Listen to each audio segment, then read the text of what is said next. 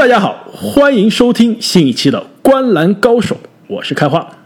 大家好，我是阿木。大家好，我是正经。那其实从本期节目的标题啊，各位听众朋友们就可以看出，我们即将推出一个全新的系列节目，十五天三十支球队，在 NBA 休赛期最后的这不到一个月的时间内，给大家带来 NBA 三十支球队每一支球队的休赛期的回顾以及下赛季看点的展望。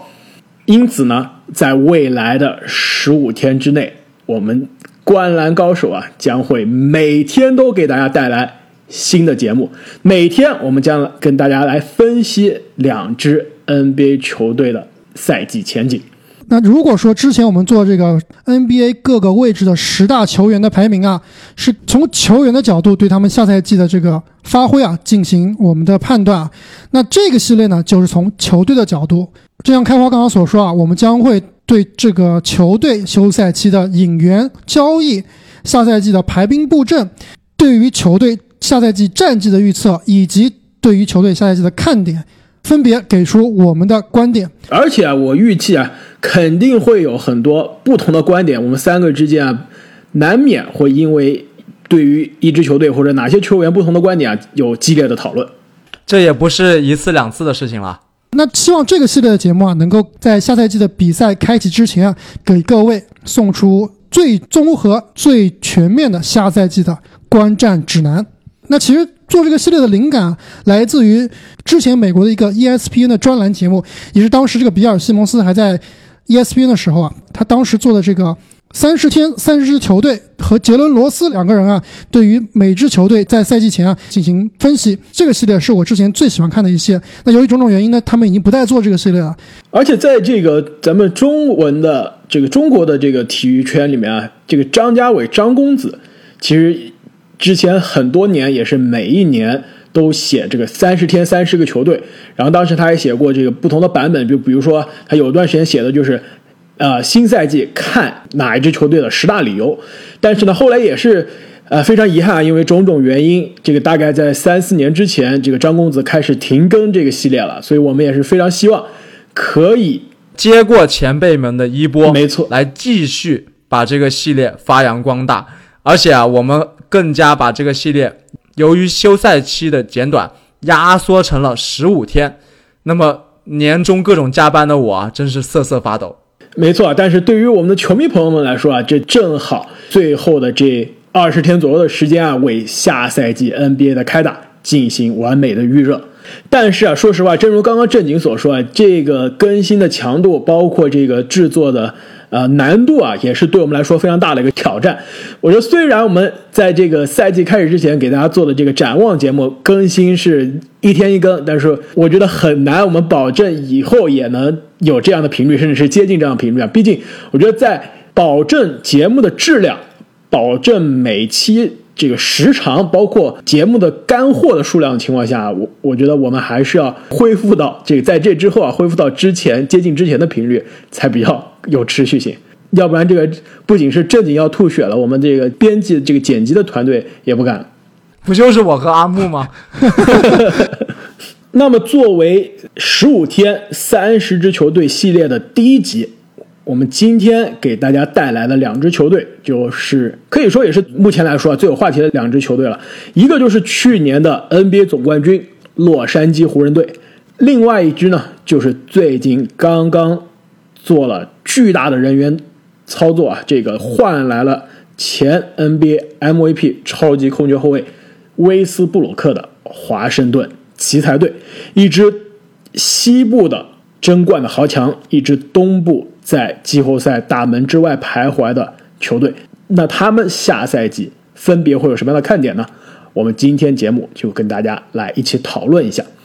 既然湖人是去年的 NBA 总冠军，要不我们就让湖人成为我们这个系列开始的第一支球队。让我们来一起看一下湖人队在这个休赛期分别有哪些球员的变动，得到了哪些球员，失去了哪些球员，在。选秀大会中又选择到了哪些球员？在自由市场的谈判中又和哪些球员续约了？首先啊，他们是引进了施罗德、马修斯、马克加索尔以及哈莱尔。那么他们同时呢，也失去了上个赛季对于他们来说非常重要的麦基、霍华德、布拉德利、拉简隆多以及迪昂维特斯。那么更重要的是，他们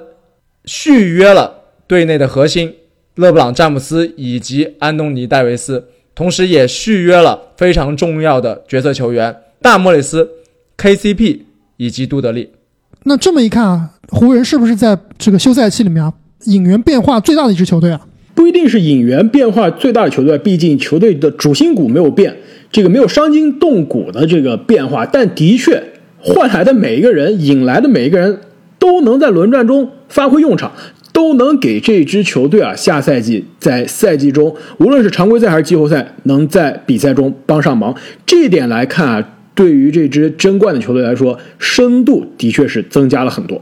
没错，我其实想开门见山的就给湖人整个休赛期的操作啊打一个满分，因为我感觉一支球队在休赛期啊，它其实有几件重要的事情需要做。第一个是要锁定他们的核心，第二个是要补强他们的短板，第三个是要尽量去避免这个垃圾合同。那么我觉得在这三项方面，湖人整个休赛季都做的是非常的棒。就比如说拿锁定核心来说啊，浓眉五年顶薪续约，那么像浓眉这样级别的球员啊，我觉得肯定无论到哪都是顶薪的，给多少钱都不算贵。而且老詹也已经提前续约，在我印象中好像是他职业生涯第一次提前续约，所以说老詹其实是把自己的未来。跟湖人紧密的联系在了一起。那经历了这个人员变动之后呢？下赛季湖人的首发五虎会是怎么样？包括他这个阵容中啊，主要的轮换球员又会是哪些？要不正经你来跟大家分析一下。下个赛季，我认为他们会延续勒布朗詹姆斯打控球后卫的这一套战术啊。那么首发很有可能是勒布朗詹姆斯、KCP、马修斯、安东尼戴维斯以及马克加索尔。那么在他们的替补席上，还有着抢分高手施罗德、哈莱尔，以及小个阵容的五号位大莫里斯。同时啊，库兹马和克鲁索也是他们非常重要的轮换球员。从这个角度上来看，就是新来的加索尔顶替了去年麦基的位置。没错，作为一个首发的中锋，那新到来的马修斯呢，就顶替了离队的张铁林的这样一个三 D 防守者的位置。KCP 因为在气泡是，尤其是季后赛中的优秀发挥呢，下赛季应该会保住他这个首发的宝座了。那从这个角度上来看啊，湖人的下赛季的这个首发啊，跟去年相比啊，基本上是在不影响去年的这个首发的功能的情况下，还有所升级。就比如说这个加索尔对于麦基的这个升级啊，因为麦基更多是一个防守者、一个抢板的角色，进攻的这个功能啊，真的是非常有限。但是加索尔有一手。这个三分球的功夫，同时呢，也可以做一个内线或者说高位的这样一个策应的炮台。这对于湖人来说啊，这个打法首先更加丰富了。没错，上个赛季虽然麦基和霍华德，尤其是霍华德啊，这个浪子回头，在湖人过得也非常开心，也会有亮眼的表现。但是毕竟啊，很多时候都只是偶尔的发挥，尤其是在季后赛。霍华德和麦基上场的时间非常的有限，那么换成了加索尔之后啊，以他多年的这个防守的功力，以及他的一手投篮和传球，我认为绝对是一个妥妥的升级。如果我们再看一下这个替补阵容啊，其实现在施罗德会不会首发这个还不是特别确定，因为呢，在训练营之前，施罗德接受采访啊说自己还是希望可以首发的。在最近这几天的训练营中呢，这沃格尔教练也说不排除可能会考虑施罗德首发，但我觉得无论他是首发也好，还是替补也好，都会给这支球队的这个第二阵容带来立刻的进攻力、及战力。这是去年我们讨论的这支湖人啊，在季后赛的第一场失利之后，我们当时说的一点就是，其实除了老詹，除了戴维斯，其他没有一个可以自主进攻的这个球员，可能。算自主进攻能力最强的，可能就是库兹马了。当然还有隆多可以发起进攻。没错，直到到了这个季后赛的深处，到了总决赛，隆多真正站出来了，成为第三巨头，可以说是非常的神奇啊！这个隆多一个不会投三分的，曾经不会投三分的控卫，在总决赛中化身库里，这个承担起了第三进攻点的角色。但下赛季这支湖人的第三进攻点将会更加简单，而且更加多了。不仅是施罗德啊，内线还加了另外一个最佳第六人水平的球员哈雷尔。那介绍完湖人下赛季的这个主力阵容之后呢，我们再来看一下湖人下赛季常规赛的这样一个展望。那我们先来看一下湖人上赛季的这个常规赛的战绩。去年常规赛呢，湖人是五十二胜十九负，西部的第一名，季后赛最终成为了 NBA 的总冠军。那么对于下赛季的这个展望呢，我们跟去年的这个节目一样，我们来看一下美国拉斯维加斯给湖人开出的这个市场预期是怎么样的。截止目前啊，这个开赛还有差不多二十天的时间，拉斯加斯对于湖人下赛季的这个胜场的预测是四十七点五场，因为下赛季我们是只打七十二场比赛嘛，所以这个四十七点五场，我们如果换算成大家更熟悉的八十二场常规赛的这样一个比例的话，那应该是差不多是在五十四点一场、五十四场左右的这样一个水平。因此，你们俩觉得这个市场给湖人的这个战绩的预期是过高了还是过低了？或者你们俩是看好还是看衰？我觉得这个四十七点五胜啊，确实是有点太保守了。我这里其实是觉得湖人队拿五十胜应该是比较保险的。要知道，其实湖人上个赛季的胜率啊高达百分之七十三，那我这里给五十场的胜利啊，也仅仅达到了胜率百分之六十九。我跟阿木一样啊，我觉得拉斯维加斯对湖人的预测还是过于保守了。那么可能呢？他是考虑到下个赛季，尤其是西部啊，很多球队都得到了加强。那么在这些强强的互相消耗当中，可能会拖累湖人的战绩。但是同时啊，我们也要考虑到湖人整体的框架没有发生改变。同时，我们刚刚也说到了阵容有所升级。我认为拿到五十胜，对于湖人来说，并不是什么难以达成的目标，甚至有可能更高。我这边给湖人下赛季的这个战绩的预测呢，也是四十九胜，换算成熟悉的八十二场的这样一个常规赛呢，就是大概在五十五到五十六胜之间。我觉得其实从这个数字上来看啊，也是比较保守的，因为我们印象中总冠军级别、总决赛级别的这个球队就应该差不多是接近六十胜，甚至是超过六十胜的这样一个水平。我觉得。之所以我们都没有给出那么激进的这个数字，或者甚至市场呢也是给出了一个相对比较低的预期啊，主要还是考虑到这支球队会不会在常规赛继续放水一段时间，因为这个休赛期真的非常的短。詹姆斯呢之前也说啊，如果赛季开始过早，他有可能第一个月就是打打歇歇，这个不说像以前那样装死了，他可能这个背靠背都不打的这样一个状态。所以说，如果湖人在这个常规赛的这个前两一两个月，属于这种边这个适应边养兵这样一个边打比赛的情况，很可能最终的战绩并不会是非常的顶尖，但是我觉得应该会超出市场的这样一个四十七点五胜的预期。没错，其实我觉得詹姆斯下赛季的常规赛啊，很有可能会打的时间比上赛季更少。要知道，其实他上个赛季场均出场三十四点六分钟啊，已经是职业生涯的最低了。但即使这个最低，也比字母哥将近多出了三分多钟。年轻的字母哥可以每场打一打，这个休息休息。其实詹姆斯更应该多休息一下，让我们能看到季后赛更加精力充沛的詹姆斯。没错，虽然我也是觉得下赛季詹姆斯在这个常规赛期间啊，他的上场时间可能还会有所下降。我估计他场均可能会打三十三分钟以下。但是我觉得詹姆斯之所以是能打的时间更少，并不是因为他们想放弃战绩，而是就像之前我们说到的，湖人队这个赛季的替补阵容的补强确实是非常的多。施罗德、哈雷尔，其实我先不说我对他们季后赛的预期啊，对于常规赛来说，这两名球员绝对是能让 AD 和詹姆斯啊。在进攻端缓解他们很大的压力。我觉得湖人这个赛季引援的最大不同呢，就是第三或者第四得分点啊有了长足的进步。要知道上个赛季湖人队的第三进攻点呢是库兹马，场均只有十二点八的得分。除了库兹马、AD 和詹姆斯以外，没有一名球员场均得分超过十分。但是哈雷尔和施罗德之前都是这个最佳第六人的。争夺者，而且哈雷尔也是拿到了最佳第六人，所以这两名球员，我觉得下赛季啊，两个人场均得分超过十五分以上，应该都是没什么问题的。并且我们知道哈雷尔是一个攻强守弱，而且身材相对比较矮小的这个内线中锋。其实他跟 AD 的这个搭配啊，现在看来真的是非常的完美，互补型的这样一个内线。哈雷尔防守不好，哎，AD 防守是联盟的顶级。同时呢，哈雷尔又不可以这个拉出来打，他基本上就是内线得分型的球员。但是呢，AD 又可以拉出空间，这两个球员啊，我觉得完全是可以同时在场上，甚至可以同时在场上终结比赛的。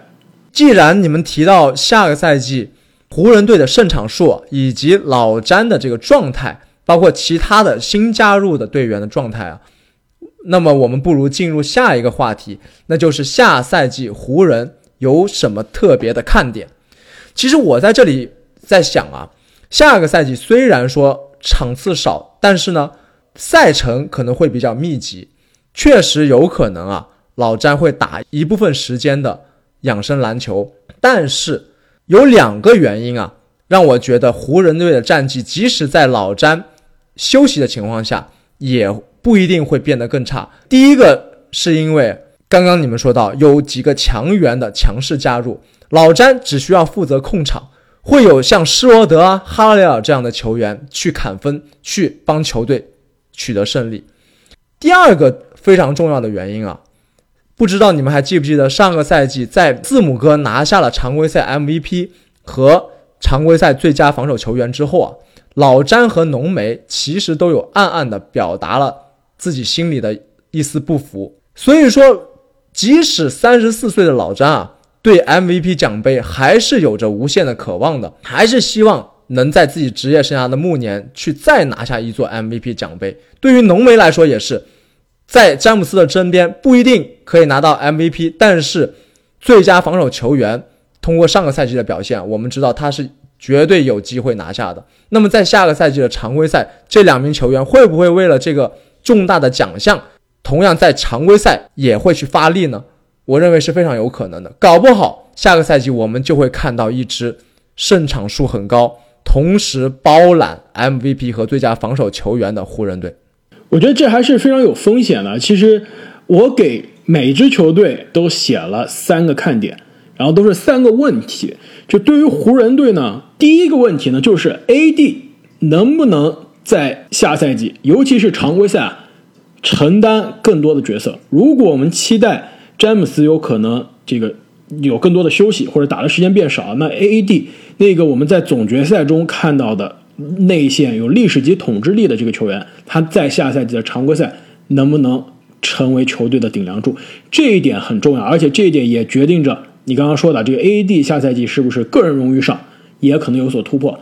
但是对于老詹来说啊，我觉得他应该不一定会冲着 M V P 奖杯去了。我觉得他对他来说，下赛季最重要的任务就是卫冕，再获得一个总冠军奖杯，而且这是一个背靠背的总冠军奖杯啊！对，获得一个 MVP 对他来说啊，这是对他历史地位的加成是要重要太多了。因此，我给老詹的这个看点呢，就是詹姆斯下赛季能不能在历史第一人的这个辩论中画上一个完美的句号，盖棺定论。这点我非常同意开花你所说，就是詹姆斯下赛季可能真的不会去想争这个 MVP，竟啊，争夺这个 MVP 他所要付出的代价其实是相当大的。那其实对于三十六、三十七的詹姆斯来说啊，总冠军对他而言是应该是更重要的一笔财富。另外一点啊，就是上赛季詹姆斯目标除了想拿总冠军以外啊，另外一点就是他想要保持自己的状态，想要让自己更健康。你知道为什么吗？因为他的人生的目标就是要跟他的儿子一起在 NBA 打球，等他儿子进 NBA 还有好几年呢，所以说他必须把自己的身体养好，等到那一天的到来。没错啊，除了超越乔丹是他的人生目标以外，另外一个人生目标就是能和自己的儿子在 NBA 这个世界篮球最高的殿堂啊同场竞技。现在我们能看到的这个父子同场竞技啊，就是里弗斯。和他的这个儿子小里弗斯了，一个教练，一个球员，同样是球员的这个同场竞技啊，真的是我印象中历史上应该之前没有发生过。那我这里的一个看点啊，就是之前我讲的这个施罗德、哈雷尔的一个延续啊。我的看点是，我觉得湖人队下赛季他的进攻啊会变得更流畅、更好看，得分肯定会比之前更多。那其实上赛季湖人虽然是西部常规赛的第一名，也是最后的总冠军，但是他们的场均得分啊，并不是联盟最顶尖的。上赛季湖人场均一百一十三点四分，联盟只排到了第十一名。更多是一个防守见长的球队。没错，我觉得哈雷尔和施罗德这两名抢分球员的补充啊，可能真的会让湖人队下赛季变成一个顶尖的得分球队。就关键就是他的阵容中啊，可以多点开花，不像上个赛季啊，这个要期望张铁林、期望这个 KCP，甚至是维特斯这些射手找到手感。那下赛季其实施罗德也好，哈雷尔也好，他们的得分啊，可能比那些射手来说啊更加稳定一些。那刚刚我说的每支球队，我写了三个看点，三个问题。那湖人前两个问题是分别关于詹姆斯和 AD 的。那第三个问题啊，其实是关于他们上赛季的第三得分手，也就是库兹马。我觉得下赛季湖人的第三个看点就是库兹马去哪里，因为我们知道库兹马是二零一七年选中的，那明年夏天他就要即将面临这个续约的问题了。其实现在。这个和他同样二零一七年进入 NBA 的很多同龄人，比如说塔图姆，比如说米切尔，比如说班姆阿德巴约，甚至是福克斯，都已经提前跟球队续约了。库兹马一点消息是没听到啊，而且湖人有有多少钱的薪金空间可以签库兹马呢？这也是个问题。下一个休赛期，明年的夏天，二一年的夏天，可是 NBA 的自由市场的超级大年，最大的鱼大家都知道，字母哥。湖人也是传出啊，对字母哥是有意的。如果想为下赛季争夺字母哥，至少留出足够的空间啊，湖人很可能不说不续约库兹马吧，但给库兹马开的价肯定是非常的低的。你们觉得库兹马如果能跟湖人续约，大概是什么样的一个水平啊？肯定不会是像塔图姆、米切尔这种级别了，但是最低能低到什么样的水平呢？真的要看下赛季休赛期湖人的薪金配置了。如果真的想追求自由市场的大盘，我觉得湖人甚至可能放弃库兹马都不是没有可能的。没错啊，其实这也是为什么我觉得湖人很可能跟库兹马最后达不成这样一个这个协议啊。我觉得库兹马他至少希望自己能拿到这个平均每年一千万以上，我觉得这是他的心理价位的这个起步。但是湖人我觉得很难给他开出这样的价格。如果是这样的话，那。可能面临的就是这个湖人会在库兹马明年合约到期之前啊，在赛季中途把他交易走。这也是为什么这个最近詹姆斯做客他的这个前队友钱林弗莱和理查德杰弗森的播客的时候啊，发生了一个非常有趣的一幕，那就是詹姆斯在盘点他这个夏天这个离队的所有的队友，在对他们表示感谢，因为去年获得了总冠军啊。讲完了之后，他说：“哎，我还漏掉谁吗？”然后理查德·杰弗森说：“库兹马。”然后詹姆斯的第一反应啊是愣住了，然后非常假的，因为这个既是一个播客，也是一个视频，他在这节目中啊非常假的笑了笑，说：“别开玩笑啊，这不，这这个杰弗森你好坏啊！”但是大家从这个他愣住的那一刻，大家说：“完了。”这是不是詹姆斯心想？哎，这内部的消息是谁已经透露给杰弗森了？这大家想，这从詹姆斯的表情可以看出啊，库兹马的被交易啊，已经是指日可待的事情。你这个内心戏有点太多了。但是我同意你们所说啊，就是库兹马自己的要求跟湖人队能提供的筹码，很可能啊是有不小的差距的。库兹马从自己的角度来说，和从很多其他的。比如说非争冠球队来说，他还是属于一个可塑之才。但是你们想想，他在湖人啊，他现在是第几得分手，或者是说是第几重要的球员？可能第七、第八，甚至都不一定排得到。所以湖人，我认为能提供出来的筹码真的是非常有限了。而且啊，对于他这个球员自身的发展而言，我觉得他也更加适合一支。让他有更多机会的球队，毕竟在这一支争冠的湖人，给年轻人这个像库兹马这样的年轻人的这样一个培养的机会是非常的有限的。既然他跟着这艘大船已经获得了总冠军戒指了，我觉得他的下一步啊，应该是可以考虑如何在一支球队中找到一个适合自己的体系。让自己有更多发挥机会的空间，并且呢，为自己赢得一个值得的大合同。因此，我觉得即使库兹马最终是离开了这支球队啊，也可能是一个双赢的结果。那除了这些常规的这个比较正常的看点之外，就去年我们搞了一个节目叫做下赛季的疯狂猜想，是吧？那今年我们就把这个疯狂猜想可以做到每个球队里面。那你们俩对于下赛季的这个湖人队有什么样大胆的，甚至是疯狂的猜想呢？我很想听阿木的。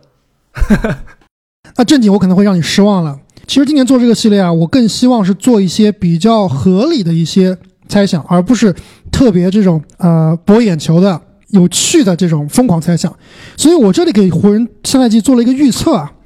我觉得湖人队下赛季的常规赛会很轻松，甚至会更轻松，但是他们的季后赛会比之前一个赛季艰难很多。这猜想一点都不疯狂，我觉得这是非常正常。下赛季的这个西部的季后赛格局啊，肯定是比上赛季困难很多了。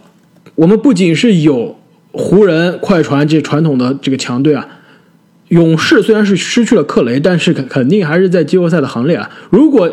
这个比如说第七、第八的水平进入到季后赛，那很可能对于湖人或者快船来说啊，这第一轮就要面对一个充满季后赛经验。并且有联盟顶级球员的球队，这也是一个非常难啃的骨头。更别忘了中流的，还有比如说开拓者，还有掘金这样的球队啊，在去年的季后赛也是发挥的非常的出色。其实我这里说湖人队下赛季的季后赛会艰难很多，并不是看这个周围的豪强啊都补强了，我只是跟上赛季的湖人相比啊，我觉得湖人队下赛季的季后赛。可能会更难打。虽然我们刚刚分析了半天啊，觉得湖人这休赛期的补员啊是非常成功的，纸面阵容确实比之前有很大的进步。但是你们有没有觉得啊，引进的这几个重要的球员啊，你们觉得他们的季后赛的表现值得你们信任吗？我这里做了几个对比啊。第一个对比就是施罗德对比隆多。之前节目我好像也提到过啊，这个施罗德虽然得分能力强，但是和隆多相比呢，他的组织、他的球商。他的防守啊都差了很多，而且特别是对比上赛季隆多季后赛的表现啊，那基本上是一个这个投篮命中率啊三分球都爆种的一个隆多。施罗德他在下赛季的季后赛能不能达到这个上赛季隆多季后赛的表现啊？我觉得是非常难说的。那第二个对比呢，就是哈雷尔对比霍华德。哈雷尔虽然是最佳第六人，但是你没有发现他今年夏天拿的合同啊只有两年一千八百万的合同。要知道休赛期啊，其实联盟有很多中锋啊都拿到了与他其实相似的合同，甚至更好的合同。比如说梅森·普朗姆利三年两千四百万，贝恩斯两年一千四百万，费沃斯三年两千七百万，迈尔斯·莱纳德两年两千万，T.T. 汤普森两年一千九百万，波蒂尔三年两千六百万，还有我们上期节目介绍的之前名不见经传的伍德，合同都比哈里尔还大。所以，我刚刚提的这些球员，其实都是联盟里面啊平均水平以下，甚至很多都是替补中锋啊。哈雷尔最后的合同其实比我们之前想象中要小很多，你们觉得是为什么呢？我觉得他是一个非常有局限性的球员。如果你让他作为球队的首发中锋，或者说唯一的主力中锋，那是非常有局限性的，没有办法让他在季后赛水平的这个比赛中啊，最后成为。内线的防守者护框太差，防对面的高大的中锋也是经常会被打爆。上赛季面对约基奇的比赛中，我们就看出来了。但是如果你把他放到第六人的角色，也是他职业生涯到现在证明是最适合的这样一个角色，他是可以的。那如果是个第六人的中锋，没有一支球队是愿意以首发的价格去续约他的。没错，我是觉得他上个赛季季后赛的表现，直接把他的价值给打没了。防守基本上是没有的，而且进攻端啊，其实打得非常糟糕，是一种巨星打法，完全没有头脑。其实我倒是觉得啊，你们有一点多虑了，因为詹姆斯其实最适配他的球员啊，就是各种功能性非常强的球员。在詹姆斯的身边，其实不需要这个球员去大包大揽，反而只需要做好他们最擅长的事情就可以了。那詹姆斯由于他自带体系啊，他可以让。所有的球员发挥出最大的效用，这点我非常同意啊。其实这点也是我唯一一点对于哈雷尔下赛季啊比较乐观一点，就是他和他搭配的不是路威廉姆斯，不是卡哇伊，是勒布朗詹姆斯。但是我是觉得湖人队如果打季后赛关键时刻啊，哈雷尔其实也是上不了场的。湖人队在其实，在关键时刻需要一个呢，要不然就是可以拉开空间。有三分投射的，比如说就是上个赛季季后赛用的比较多的大莫里斯，要不然就是需要霍华德这样能干脏活累活的，能保护 AD 的这样的球员。其实哈雷尔在关键时刻啊，在湖人的这个棋盘里面啊，位置我觉得是相对尴尬的。那最后对比加索尔和麦基，这也许是大家看来是最不需要对比的。加索尔肯定是完爆麦基，但是加索尔马上还有一个月就要年满三十六岁了。上赛季的加索尔下滑非常的明显。常规赛只有七点五分，百分之四十二点七的命中率；季后赛只有场均六分，不到百分之四十的命中率，而且三分球场均出手二点五次，只能命中零点五个，命中率不到百分之二十。我是其实非常担心加索尔下赛季的状态啊，到底能给湖人打多长时间？到底能不能在最关键的时刻啊给球队做出贡献？所以总结一下，就是湖人队的引援纸面上阵容非常漂亮，但是我感觉啊。到季后赛里面，真的还是得靠老詹和 AD 啊 carry 球队。这些球员在关键时刻能否值得信赖？我这里真的要打一个问号了。那无论怎样呢，还有不到二十天的时间，下赛季的湖人队将踏上卫冕的历程。那在联盟的另一端呢，在这个湖人，在西海岸呢，在东海岸的一支球队呢，下赛季也将。这个希望，至少是球队希望啊，从连续多年错失季后赛的泥沼中走出来，那就是华盛顿奇才队。那最近的奇才队呢，这个频繁的出现在 NBA 的这个头条新闻中啊。要不正经，你跟大家也来介绍一下这个休赛期奇才的人员有哪些变化？那么休赛期呢，华盛顿奇才队也是动作频频，他们引入了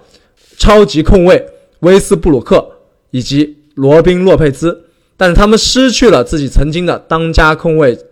约翰沃尔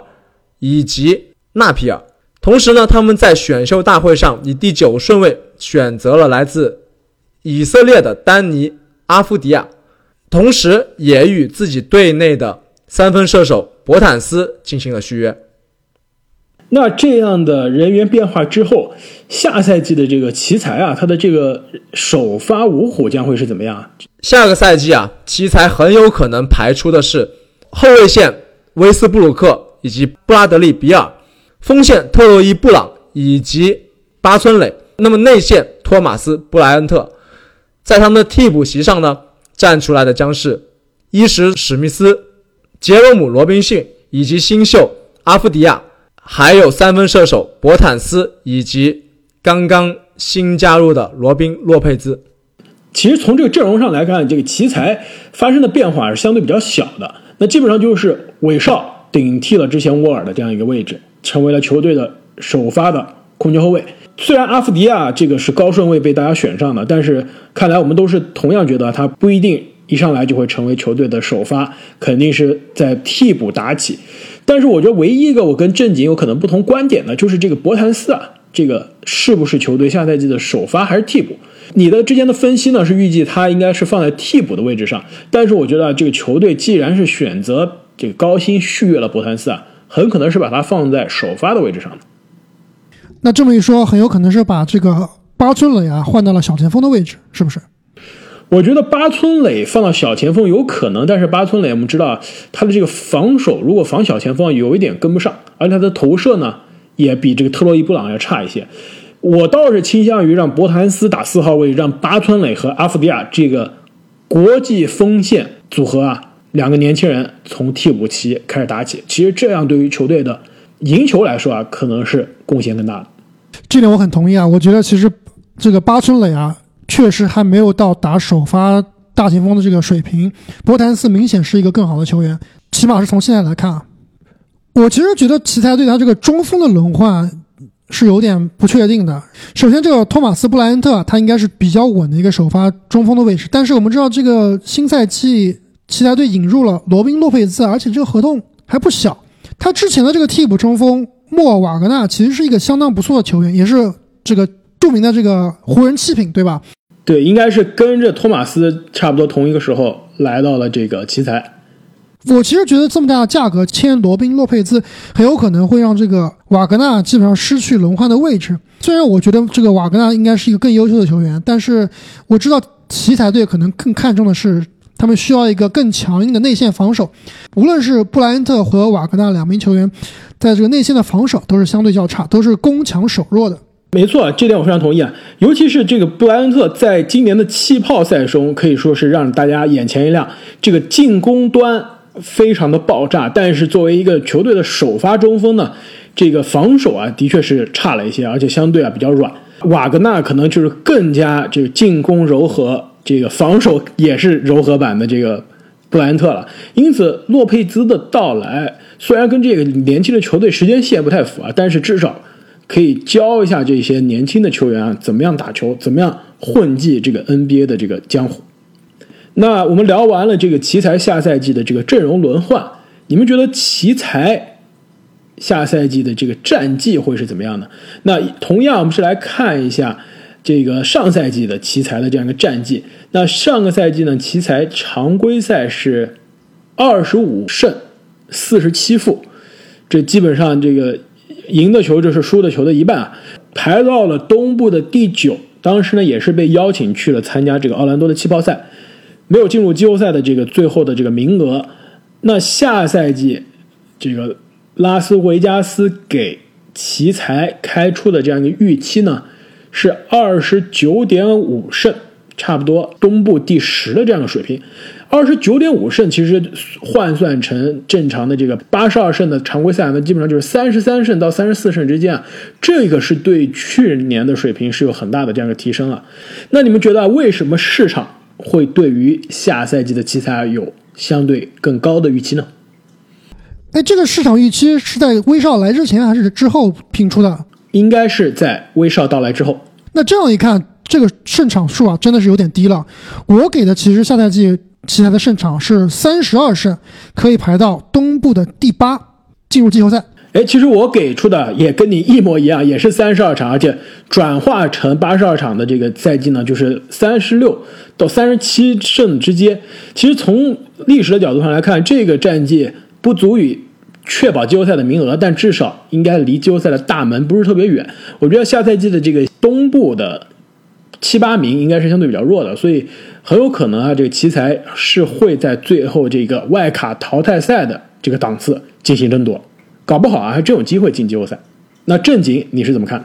我相比两位来说啊，稍微悲观一点，我可能预测的就是在三十胜左右。但是由于整个东部的羸弱啊，可能三十胜将将可以达到季后赛的边缘。如果他们多拿下两场胜利，像你们说的三十二胜啊，可能就进入季后赛了。如果发挥失常，少拿一场胜利，可能就跌出季后赛了，也就是在这个钢丝线上徘徊。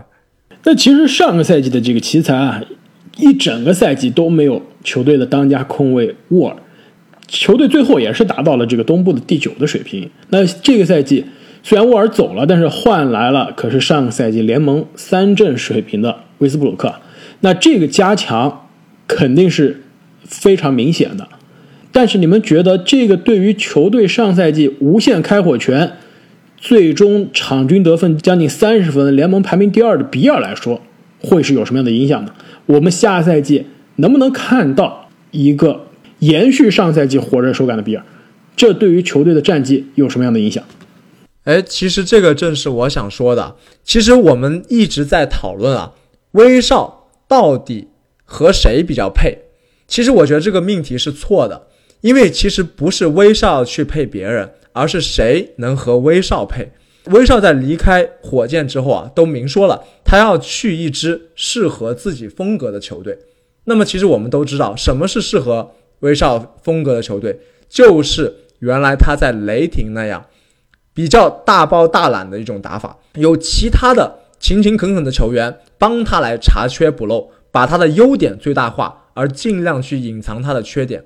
那么，当他和比尔配在一起的时候，我认为开花你刚刚的担心啊，和我非常的一致，因为我记得我们在联盟下赛季十大得分后卫里面谈到比尔的时候，我们把比尔和前几年的哈登进行了对比，实际上他在由一个纯得分手，在向一个更加全能的后场统帅的这个路上在前进。那么我觉得威少的到来啊，很有可能会打断这个进程。这点我其实并不非常同意两位的说法。首先，威少的到来对比尔是不是一件好事，我先不谈。我觉得威少的到来对于球队来说绝对是好事情。威少肯定是比沃尔更优秀的一名球员。那比尔在威少身边，毫无疑问，他的数据、他的作用肯定会有所下滑，肯定会有所牺牲。这两个球员哪怕并不是百分之百的般配啊，但是毕竟你这个奇才之前的云南球队啊，来了一名 MVP，来了一名联盟上赛季三阵的球员，我觉得不管怎么样，对于这支球队来说都是一个质的提升。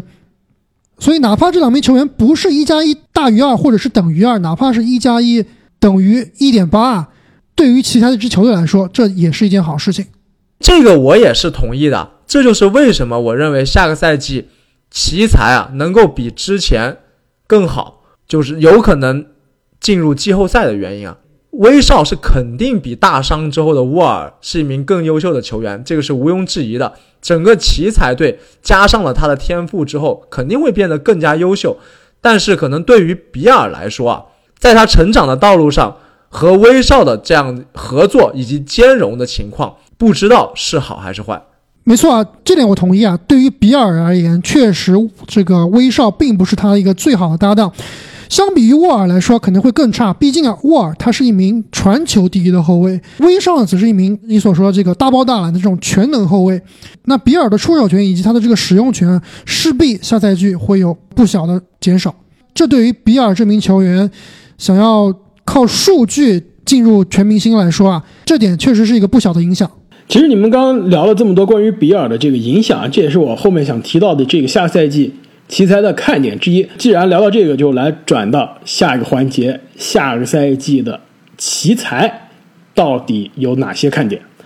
我刚刚说了，这每支球队我写了三个问题。其实我第一个问题就是下赛季的比尔能否延续火热的手感？因为上赛季打出了联盟第二得分的这样一个水平，没有进这个全明星，也没有进联盟的。任何一个最佳阵容，其实这对于比尔来说啊，一直是他下赛季这个打球更加卖力的这样一个动力，就是向联盟证明自己，我是一个全明星级别的球员，我也是一个联盟最佳阵容水平的球员。但是呢，的确，韦少的到来啊，这个对于比尔可能效率有可能会有有些帮助啊，但是对于比尔的这个使用率和出手权肯定是有很大的影响。那我给这个奇才呢写的第二个问题啊，就是。这个球队的年轻人能不能挺身而出？如果我们期待的这是一支季后赛边缘水平，甚至进入季后赛水平的球队啊，我们看啊，这个球队的阵容上，首发阵容中，除了威斯布鲁克和比尔两个算为老将啊，其他大多数的这个球员，甚至刚刚正经说的这首发球员中啊，其他三个都是年轻球员。布莱恩特应该是一七年进入的 NBA，巴村磊一九年进入的 NBA，特洛伊布朗。一八年进入的 NBA 都是相对比较年轻的球员，轮换中的阿夫迪亚也好，罗宾逊也好，也都是年轻的球员。那如果啊球队想在战绩上达到市场的预期，轮换中这么多的年轻人啊，必须要有人可以站出来。你们觉得，如果是有年轻人可以站出来的话，会是哪一个？阿夫迪亚，毫无疑问。我觉得是布莱恩特。我倒是觉得是特洛伊布朗。我觉得阿夫迪亚。天赋是在那儿，上限是在那儿，但是他是著名的，我觉得离 NBA 水平还是有一段距离的。我们对他要有耐心，要这个耐心，有要要跟他有更多的这个呵护啊，不能揠苗助长。八村垒，我觉得问题也是一样，相对比较粗糙，就甚至可能比阿弗迪亚还稍对相对成熟一点，但也不是一个 NBA 首发级别的这样一个球员。至少目前为止，布莱恩特，我同意正经的观点啊，这个。如果他能延续气泡赛的这个水平，那布莱恩特的确下赛季应该是球队的第三得分选项。但是我觉得现在这些年轻人中啊，最适合当今 NBA 的体系，而且是最成熟的，其实就是特洛伊布朗，一个完美的三 D 的球员。我觉得后面我们谈到太阳队的那期的时候啊，我只要透露一下，我肯定要夸太阳队的一个年轻人，那就是米凯尔布里奇。我觉得特里布朗啊，就是东部版的布里奇。我觉得差距有点大，防守差的太多了。防守是差了一点，素质差太多了。这个可能是东部的这个打折版的布里奇，但是意思到了，连布里奇都要打折了吗？我觉得布里奇啊，这个你不要低估布里奇。正经，你不要小瞧布里奇。不要小瞧布里奇。到太阳那一集，我们再慢慢聊。特雷布朗我觉得就是一个打折版的布里奇啊，防守差一点，但意思到了，投射能力我觉得两个人应该是不相上下，都是一个完美的三 D，至少目前是三 D 型的这样一个球员，但是可以开发出自主进攻的能力，甚至一定的组织能力。其实下个赛季啊，我觉得布朗有可能会迎来一个不大不小的爆发赛季。那关于奇才的最后一个看点，我觉得也是最重要的一个看点，那就是下个赛季的韦少能不能为自己证明。其实韦少不仅是在我们的节目中啊，在这个我们节目下面的讨论中，一直是比较有争议的一个存在。其实他在 NBA 这个媒体之间，还是球员之间，还是这个球队的管理层之间，也是一个非常有争议的存在。其实我们从今年夏天的这个交易市场的韦少的价值就能看出啊，其实真的跟他的这个 MVP 的这个头衔。跟他这个多年全明星、这个多年场均三双的这样一个光环啊，是有一定的差距的。只换来了一个两年没有打球、这个大伤复出的沃尔，并且是在一个这个可以说是 NBA 最差合同的这样一个情况下的沃尔，以及一个首轮。其实从这个交易价值上就来看出啊，其实整个联盟都是非常低估威斯布鲁克、看衰威斯布鲁克的。但是我觉得这个球员他的成长的经历以及他的成为 MVP 的历程啊。就是看出他其实是一个从来不服输的、非常倔强、非常有个性的球员。我觉得下个赛季的他啊很有可能打出接近他的2017 MVP 赛季的这样一个数据，带着这个咬着牙、带着一股杀气啊，这个打遍全联盟。我对威少的拼搏精神、求胜欲啊，以及啊他在场外的一些高风亮节的行为啊，我其实一直都是充满尊重的。但是我认为近两年之所以威少的这个球场的价值口碑下滑，口碑下滑，最重要的是他作为一个控卫啊，作为一个场上的指挥官，他的球场选择还是充满了问题，就跟他刚刚职业生涯开始的时候大家诟病他一样，直到现在，我认为他这个毛病都没有改掉，而且特别是在季后赛，这个毛病被放大的尤为明显，容易上头。没错。你去看他打湖人的录像，他老是逮着詹姆斯突破，你说这个不是找不自在吗？如果他下个赛季回到自己更舒服的一个环境、更舒服的一个角色之后，能够适当的改掉这个毛病，其实我对威少的表现还是有所期待的。其实我愿意相信啊，威少下个赛季有可能迎来一个反弹的赛季。那么聊了那么多看点啊，我这个阿木你一直这个蠢蠢欲动，这个下一个环节你是不是有一个让人震惊的疯狂猜想要跟我们分享一下呢？没错，其实我这个疯狂猜想跟你刚才说的这个威少的倔强啊，其实是有一定的联系的。难道是威少成为联盟最快进步球员，又要无球可打了吗？不是啊，其实这个结果跟威少其实关系不大。我的奇才的疯狂猜想就是啊。下赛季会不会是布拉德利·比尔的在奇才的最后一个赛季？你这个，你这个在你在虽然说的不是威少，但我隐隐的觉得有那么一丝不对劲。我先说一下这个比尔和沃尔的关系吧。就之前我们一直觉得比尔和沃尔他们俩是私下里啊，不是朋友。这个也有很多问题，很多媒体都传他们俩是互相。恨对方，不喜欢对方的。但是如果你看最近这沃尔在被交易走之后啊，他们俩在这个社交媒体上的互动啊，特别是我今天看比尔在这个 Instagram 发了一条伤感的小作文。没错，伤感的小作文。其实我看的是真的非常感动啊。就比尔他在这个 Instagram 说啊，等于是给沃尔了一个临别赠言吧。他说这个。外界传的那些我们互相憎恨啊，只有我们自己知道我们之间具体发生了什么。我们的兄弟的羁绊是大于篮球的，大于比赛的。You are my brother for life，你是我永远的兄弟。这看的真的是我看。你还很漏着他后面有小字，非常非常小的这个字啊，写了一段，你你可能没有看仔细啊，写的是“劝君更尽一杯酒，西出阳关无故人”。他他用这个中文写的，非常非常漂亮。比尔的中文是你教的吗？所以，我从他这个字里行间里面真的看出来，比尔和沃尔的感情绝对是真的，绝对是兄弟。而且，我个人是觉得沃尔之前其实是一个比较好的球队领袖，跟球队的关系啊，包括跟华盛顿整个球迷群体的关系都是非常融洽的。你知道我对于沃尔他作为球队老大最这个分享小故事时间啊，这个印象最深刻的小故事是什么吗？我知道，是不是每人买了一条劳力士？哎，你怎么知道的呀？我就是想分享这个，他有一年这个球队这个年会给所有的球员每人买了一条劳力士手表。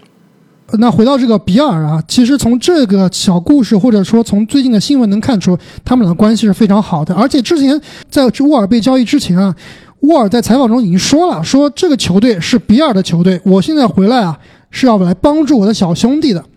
所以基本上在这个开打之前呢，比尔做球队老大这个事实啊，基本上是摆在那儿了。哎，可是我有看到新闻说，沃尔接受采访的时候表示。他对球队宣称这是比尔的球队感到困惑，这我就不知道你这个 source 跟我的 source 是不是同一个 source 啊？但是不管怎么样，这个沃尔走了，威少来了，那你们觉得威少来是来辅佐比尔的吗？这绝对不可能吧！威少这么倔强的性格，他来了以后啊，他肯定会觉得我是 MVP，你们这支球队在泥沼之中，那我就要作为球队老大带领你们起飞。威少在哈登身边没有出现这个问题，毕竟啊，他们俩是有私交的，而且呢，哈登又是 MVP，那威少呢是服哈登的。但是你们觉得威少会服比尔吗？我是觉得这是不太可能的。所以威少觉得他是老大，比尔觉得肯定也是他自己是老大。那这两个人的关系要如何处理呢？我是觉得在新赛季看来啊，他们俩的关系也许会有点尴尬。之前这个。吵了那么多年啊，说比尔想被交易，想这个很多球队跟奇才要价询问比尔，一直都没有完成。那如果威少和比尔的关系处不好，而且威少的交易价值啊也是有限的，那是不是很有可能比尔啊会被球队交易呢？那下个赛季会不会是比尔在球队的最后一个赛季呢？哎，你这么说啊，我觉得还真的有有那么点意思啊。之前其实比尔一直是传出有这个各种交易的传闻，而且也有很多球队啊是对这个年轻的当打之年的得分后卫传出了意思啊。如果真的像你所说啊，虽然我们希望不会这么发生啊，但是如果真的像你所说，这一笔交易这笔人员的变动让比尔跟管理层之间产生裂痕啊，那还真的有可能这个下赛季啊比尔就被交易走了。这个我们这第一期的。十五天三十支球队的这个节目啊，录到现在不知不觉就超时了。其实我们录之前，因为每天都要做节目嘛，每天都要给大家带来新的内容。我们录之前，我们三个人都约好了，说一定要注意时间，不能超时。但是讲着讲着就停不住了，而且这个时间啊就越录越长。毕竟是开门红嘛，第一期节目，当然大家想说的就比较多。那么各位球迷朋友们，你们对于湖人队以及奇才队下赛季有什么样的？看法呢？请在留言区告诉我们。那么也希望大家一定要订阅我们的频道，因为我们现在每天都会这个更新啊，有可能每天更新的这个上传节目的时间不一样，所以只有订阅了我们的频道，你才能在第一时间得到这个推送的提醒，在第一时间可以收听我们最新的内容。如果你想知道下一期节目我们会聊哪两支球队呢？那就。请关注我们的频道，我们下期再见，再见，再见。